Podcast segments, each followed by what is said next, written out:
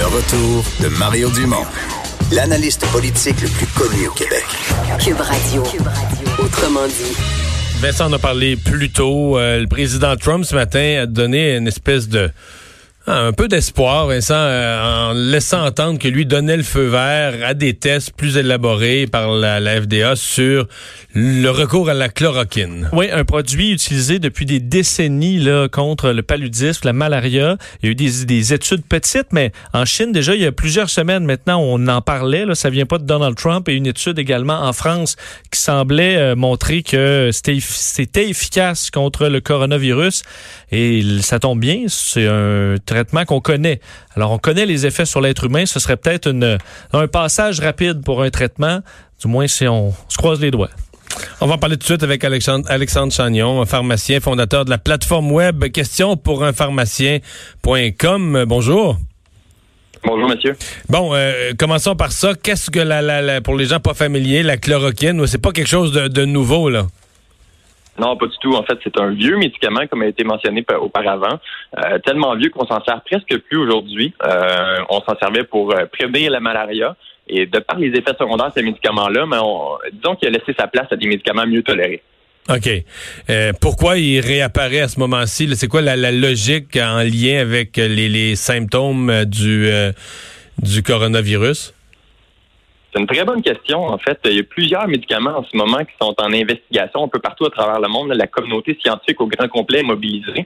On voit apparaître euh, des études avec la chloroquine, on l'a mentionné, euh, un médicament contre la malaria, mais également contre des antivirales, euh, des médicaments également pour l'arthrite. Donc, la logique, en fait, c'est que ça réduirait l'inflammation en lien avec le, le COVID-19. et donc, c'est pour ça qu'il y a des études qui sont en cours en ce moment. Ouais, parce que de réduire l'inflammation, les gens, on, on, décède, on dit on décède de la COVID-19, mais en fait, on décède des conséquences de la COVID-19. La conséquence étant, euh, ils disent une pneumonie bilatérale, une méga pneumonie des deux côtés, dans les deux poumons, ce qui est une surinflammation des poumons, finalement. Exactement. Donc, euh, si on, on, est capable de, de réduire le niveau d'inflammation, le système peut prendre le dessus. C'est la théorie, effectivement. C'est d'ailleurs la raison pour laquelle, euh, au Japon, il y a des études en ce moment avec un médicament contre la grippe, donc un antiviral. Et les gens, euh, somme toute, c'est un médicament qui n'est pas disponible encore au Canada, mais c'est intéressant parce que au lieu d'être euh, infecté pendant 10 à 11 jours, il y a des études très préliminaires qui sont sorties aujourd'hui, des, premiers résultats qui montrent qu'après après 4 jours, les patients s'en tirent déjà mieux. Donc, euh, mais c'est important, il faut comprendre que c'est fait dans le cadre d'études. Ouais. Euh, bon, il y a quand même, je voyais, il y a quand même des réserves. Il y a des gens qui disent, oui, ça a pu marcher pour certains patients. Il y a, beaucoup de scepticisme de la communauté scientifique sur le, côté qui a l'air simple quand on le dit comme ça. Bon, bon, voilà, on a quelque chose, on le, ça coûte pas cher à produire, on en fournit à tous les hôpitaux. Ça n'a pas l'air si simple que ça, là. Non, puis le coût, on se comprend en ce moment, c'est pas ça l'enjeu. L'enjeu, c'est de protéger les patients, c'est d'utiliser des trucs qu'on sait qui fonctionnent.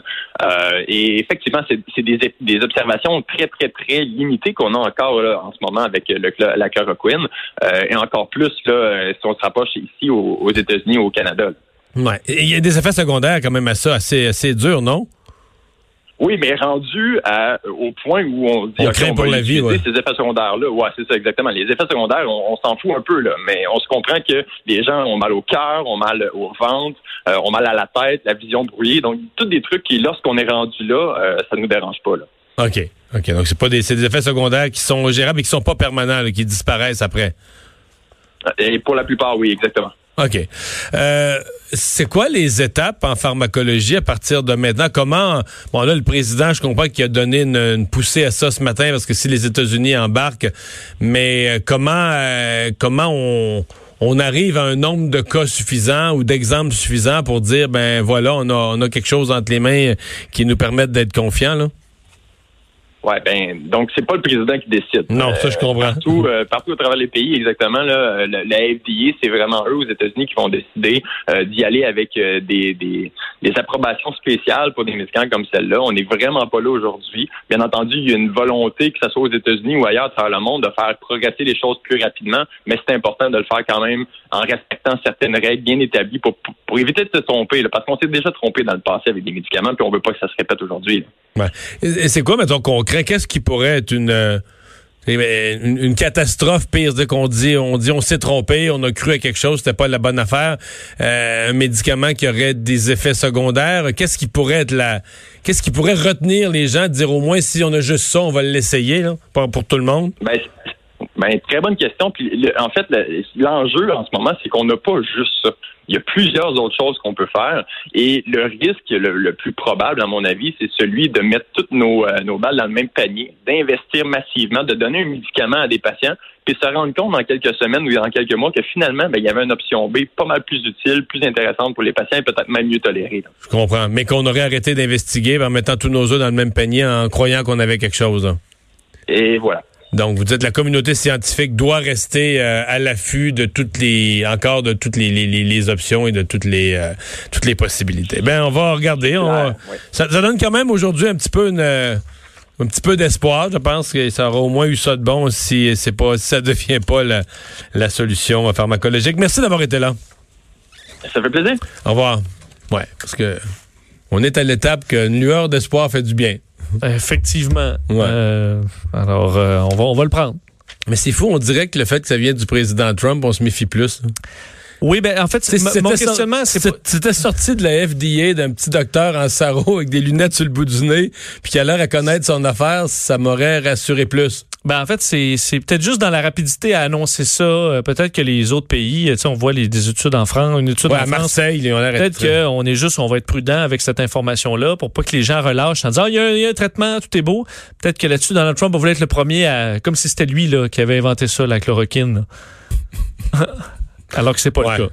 Euh, Peut-être parce que Mario, il y a un point de presse de, la ville de Montréal euh, présentement. En ce moment même. Euh, Valérie Plante et le docteur Mylène de Drouin, donc de la de, responsable de la santé pour pour la ville de Montréal, annoncent que ce qu'on avait fait comme deuxième douane à l'aéroport de Montréal, donc des, des, des, policiers, des gens de la santé publique qui étaient là pour aviser les gens de respecter le 14 jours et tout ça, d'être très ferme là-dessus.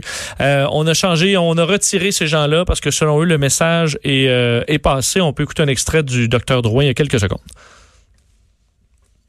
On va écouter un extrait du docteur euh, Drouin. Nous avons donc décidé aujourd'hui de retirer nos équipes sur le terrain.